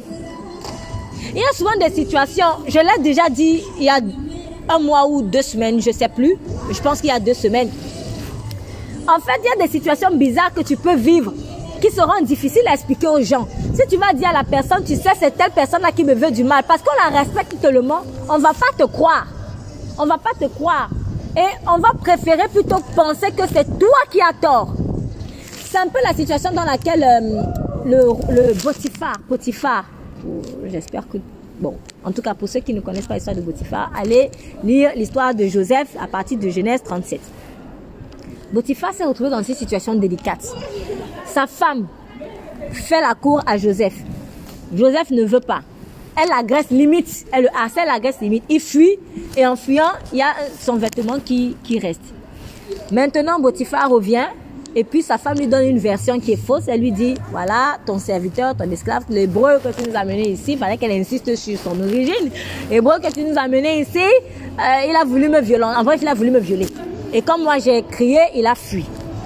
Alors, quand on lit cette situation, cette histoire, je pense que, en fait, on n'allait pas, pour beaucoup de personnes, peut-être en profondeur. Pour, pour, essayer un peu de voir la délicatesse de la situation dans laquelle Potiphar s'est trouvé, je vais vous dire, mettez-vous à sa place. Vous êtes un grand. C'est vous qui êtes le, parce qu'il était le chef de l'armée de Pharaon. Donc vous êtes peut-être, bon, pour, on va mettre à l'ère contemporaine, vous êtes peut-être allez, le ministre de la Défense dans tout le pays. Tout le monde vous connaît. Voilà. Tout le monde vous connaît, tout le monde vous respecte. Tout le monde connaît votre mari ou votre femme. Voilà, selon que vous êtes une femme ou un homme.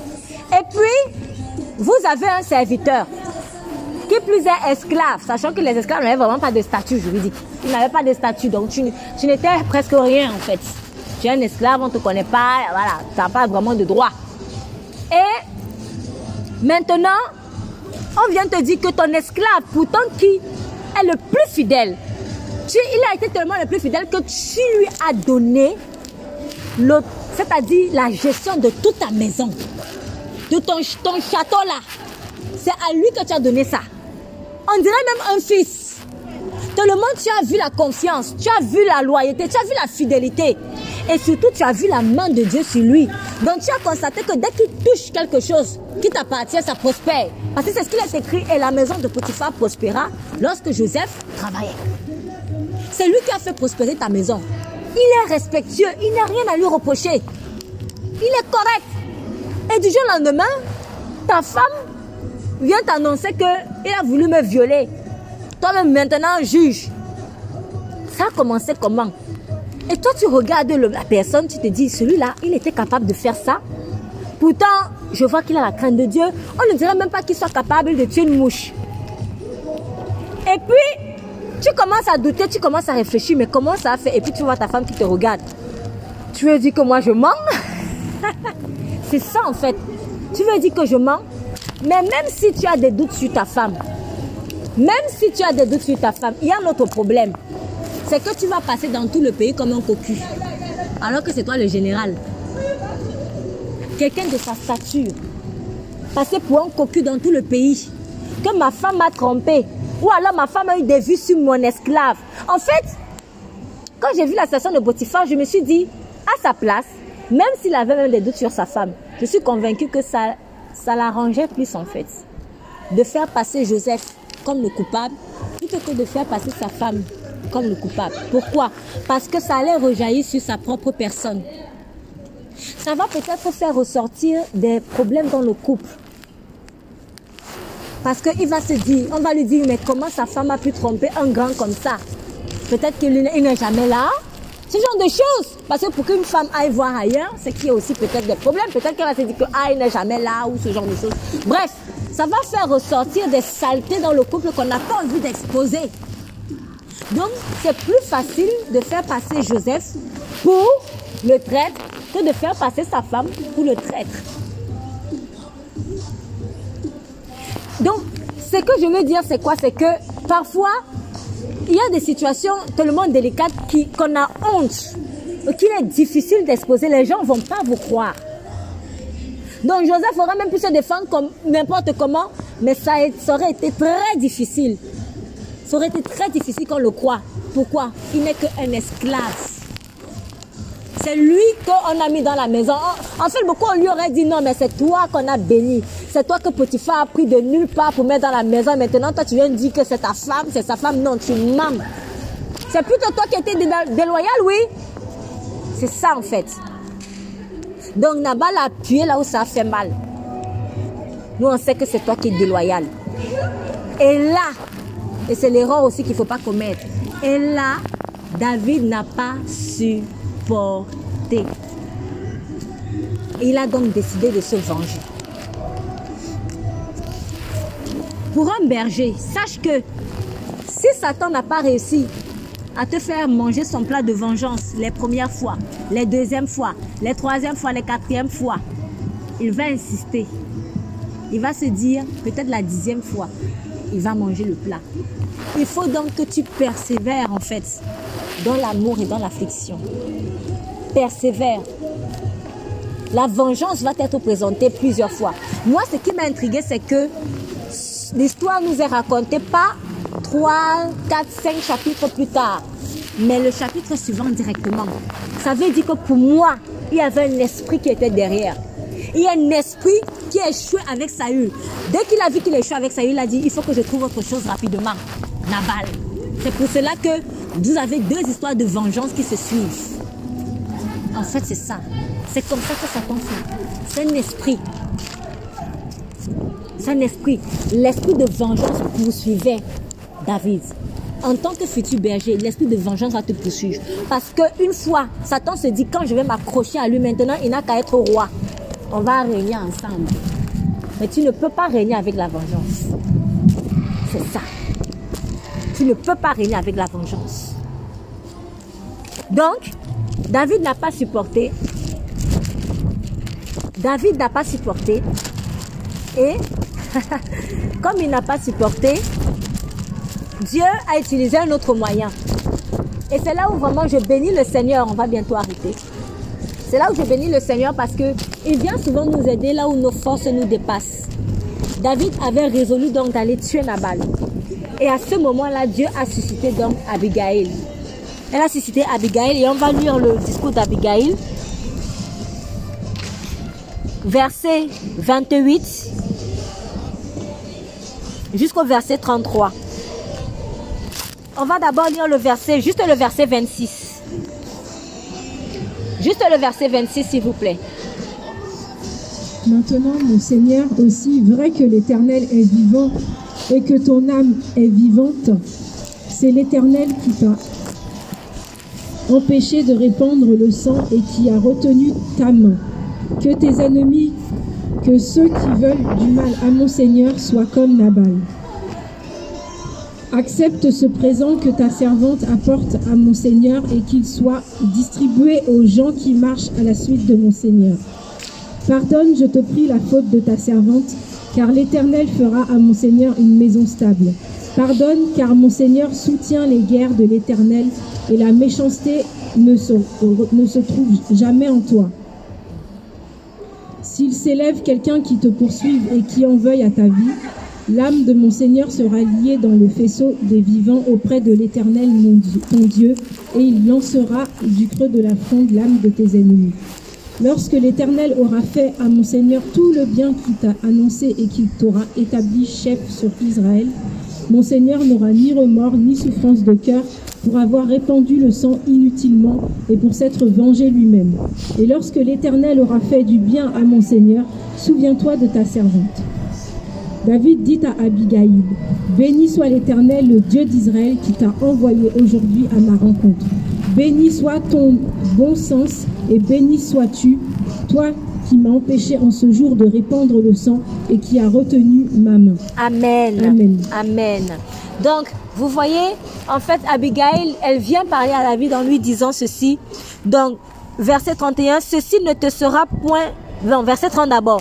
Et quand l'Éternel fera à mon Seigneur tout le bien qu'il t'a dit, et qu'il t'établira conducteur d'Israël. Donc, on est vraiment toujours dans la perspective de tu deviendras le berger d'Israël. Ceci ne te sera point en achoppement. Ça ne sera point une pierre d'achoppement, ce qui veut dire que la vengeance, en fait, est une pierre d'achoppement quand toi, tu vas être roi. Parce que tu peux te venger aujourd'hui, mais ça ne peut ne pas t'empêcher d'être roi. Tu peux évoluer. Moi, je dis toujours, ça n'empêchera pas que tu entres dans ton ministère et tout. Mais tu auras déjà de, la, de grains de sable dans ta sauce. C'est ça le problème. Mais les bénédictions de l'éternel ne s'accompagnent d'aucun chagrin. Dieu ne veut pas te donner un plat de riz avec des grains de sable dedans. Il faut que tu jouisses de ton plat. Tu manges ton riz, tu es content. Mais ça sert à quoi que j'ai enfin mon riz alors qu'il y a des grains de sable dedans en fait. Et la vengeance est comme un grain de sable ou un paquet de sable vraiment dans ton plat. Si tu le fais, tu vas certes arriver à la royauté, mais tu seras un mauvais roi. Et donc, ton ta royauté sera abrégée. Elle lui rappelle donc, ceci ne sera pas une pierre d'achoppement, dit David, n'oublie pas. Quand tu, assurément tu seras conducteur d'Israël. Assurément. Ce pas les histoires de Nabal là, ça va t'empêcher d'évoluer. faut laisser tomber. Mais si tu te venges maintenant, tu vas verser du sang innocent. Pourquoi c'est du sang innocent? Parce que lui, avait décidé de se venger de toute la maison de Nabal. Or, il y avait des innocents dedans. La vengeance te fera toujours faire du mal, même à des innocents. Tu vas peut-être avoir la personne qui t'a fait du mal, oui, mais il y a des innocents à côté. C'est pour ça que la vengeance est injuste aussi. Elle t'aveugle en fait, tu vois plus rien. Et tu tues tout le monde, même celui qui n'a rien fait. C'est ça. Quelqu'un qui est offensé par un noir, par quelqu'un à la peau noire, il va maintenant euh, détester tous les noirs. Est-ce que c'est tous les noirs qui sont mauvais? Il y a des bons et des mauvais partout. Blanc, black bear, excusez-moi l'expression. Ce n'est pas la couleur de peau qui fait problème, c'est la couleur de notre cœur qui fait problème. Entendons bien ça, ce n'est pas la couleur de notre peau qui fait problème, mais c'est la couleur de notre cœur. C'est si ton cœur est pourri, c'est là où il y a le problème. C'est ça en fait. Donc, si maintenant j'ai un problème parce qu'un noir un jour m'a fait du mal, je vais commencer à détester tous les noirs. Mais est-ce que c'est tous les noirs qui t'ont fait un problème? Non Ou alors que je vais commencer à détester un blanc parce qu'un blanc m'a fait ceci ou peu importe. La vengeance, elle te fait en fait faire du mal à des innocents. Donc, et il a entendu cela. Quand le Seigneur va envoyer des warnings comme ça, quand le Seigneur va envoyer des warnings, des personnes pour vraiment t'en faire entendre raison, parce que tu ne, tu ne verras plus rien, parce que nous sommes limités. David, vous voyez, c'est un être humain. La goutte doit être dépassée. La goutte doit être dépassée en fait. Donc, il n'a pas pu supporter. Et comme il n'a pas pu supporter, il a dit non, aujourd'hui, aujourd'hui, aujourd'hui, c'est aujourd'hui. Aujourd'hui, je me venge. À ce moment-là, Dieu a dit non, non, non, faut que je vienne au secours de mon enfant parce que ça va péter. Dieu vient au secours de tes émotions. Et quand il vient au secours de tes émotions, écoute. Il a écouté le bon sens d'Abigail, a dit c'est bon, c'est bon, c'est bon, c'est bon. Donc l'éternel fera ça. L'éternel fera souvent ça. J'aimerais terminer avec ceci parce que je viens de me souvenir que ça, je devais en parler, ça m'a échappé. Euh, lorsque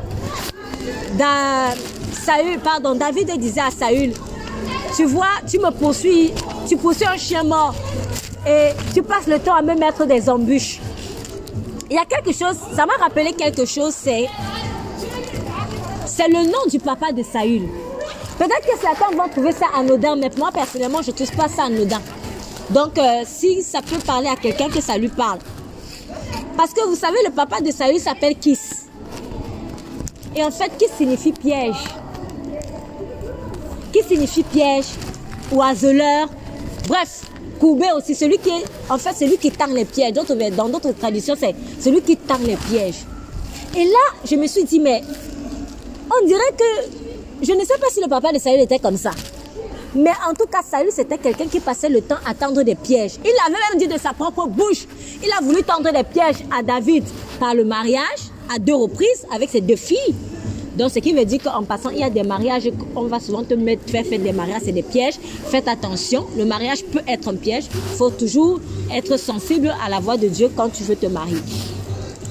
Il a voulu tendre des pièges avec ses deux filles. Il a voulu tendre des pièges en l'envoyant à la guerre pour les Philistins, se disant que bon, ce sont les Philistins qui vont le tuer, moi je ne vais pas le tuer. En fait, il passait le temps à tendre des pièges. Et je me suis souvenu d'une chose que Dieu m'a dit. Et que même en psychologie, on connaît.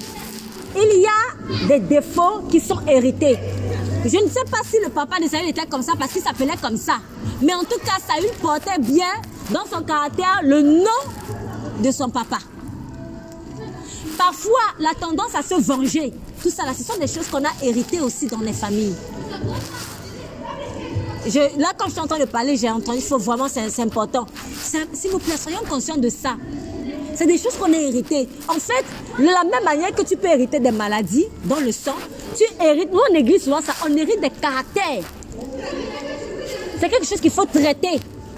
Il faut traiter ça. C'est pour ça que le sang de Jésus a coulé. Le sang de Jésus a coulé pour que maintenant, tu n'aies plus à te comporter comme, quand dans ta famille on se vengeait toujours ou on faisait, je ne sais pas moi. Le sang de Jésus a coulé. Mais aussi, peut-être pour guérir de ça, il faut que tu comprennes d'où ça vient. Si tu es conscient que c'est quelque chose que tu as hérité, ça peut t'aider en fait dans le processus de guérison. Et à ce moment-là, quand tu sais que c'est quelque chose tu as hérité, tu vas donc commencer à proclamer des paroles par rapport à l'héritage de Christ. Par exemple, je ne suis pas né par la volonté humaine, mais je suis né par la volonté de Dieu. Des choses comme ça, en fait. Tu peux déclarer que ma vie n'appartient pas à un homme. Même si ton père t'a même ma vie appartient à Dieu. Tu commences à déclarer, en tout cas, les paroles. Quand tu sais que, que le, le problème vient d'un héritage familial, et je parle du vécu, tu commences donc à proclamer des paroles antidotes. Et tu chasses ce sale caractère-là. En tout cas, moi, personnellement, ça m'a intrigué que Saül ait le caractère du nom de son papa. Je ne sais pas si son papa est aussi un tendeur de pièges, mais en tout cas, son nom signifiait celui qui tend les pièges. Et Saül était comme ça. Je pense que c'était caractère, pense que c'était familial. Je pense que c'était familial. Donc, il y a des, maladies caractérielles qu'on a. C'est la famille. Ça vient de la famille. Ne c'est pas maintenant pour diaboliser la famille, mais c'est que malheureusement, il y a des jougs et donc, toi, tu dois donc juste te dire, ah, comme ça vient de là, moi, je me détache. C'est cela. Et tu renonces à ça. Afin que ça ne se transmette pas aussi à tes futurs enfants. Donc, vraiment, que l'esprit de vengeance ne soit pas notre partage. Que l'esprit de vengeance ne soit pas notre partage. Et comme Abigail a dit à David, oh, assurément, tu seras le conducteur d'Israël. Assurément, je ne sais pas quelle pense à la bénédiction que Dieu t'a promise. Assurément, tu seras ça ou assurément, tu auras ça. Mais ne te venge pas toi-même afin que cela ne soit pas une pierre d'achoppement pour toi. Père, je te dis merci pour ta parole. Je prie, Seigneur, Seigneur, afin que nous te laissions toi seul être celui qui rétribue, celui qui restitue et celui qui se venge. Je prie, Saint-Esprit, afin que soit chassé des cœurs la mentalité de la restitution pour la restitution. La grâce est gratuite. La grâce de Dieu est gratuite. Et nous n'avons pas à rendre le mal par le mal. Comme tu as dit dans le livre des Proverbes, ne dis pas, je me vengerai du mal qu'on m'a fait. Mais attends-toi à l'éternel et il te délivrera. C'est ce qu'il est écrit dans le livre des Proverbes. Seigneur, nous voulons nous attendre à toi. Viens consoler, Seigneur, une personne peut-être qui a été blessée, offensée, trahie. Une personne qui se trouve dans la situation de David. Seigneur, qui est pourchassé, qui est agacé. Donne la sagesse afin que nous n'écoutions pas, Seigneur, des voix étrangères à ta, à ta parole. Même si ce sont des acolytes, même si ce sont des alliés, même si ce sont des amis. Mais que nous reconnaissions, quelle que soit la bouche qui parle, toujours la voix du Saint-Esprit. Qu'il en soit ainsi. Dans le nom puissant de Jésus, nous avons prié. Amen.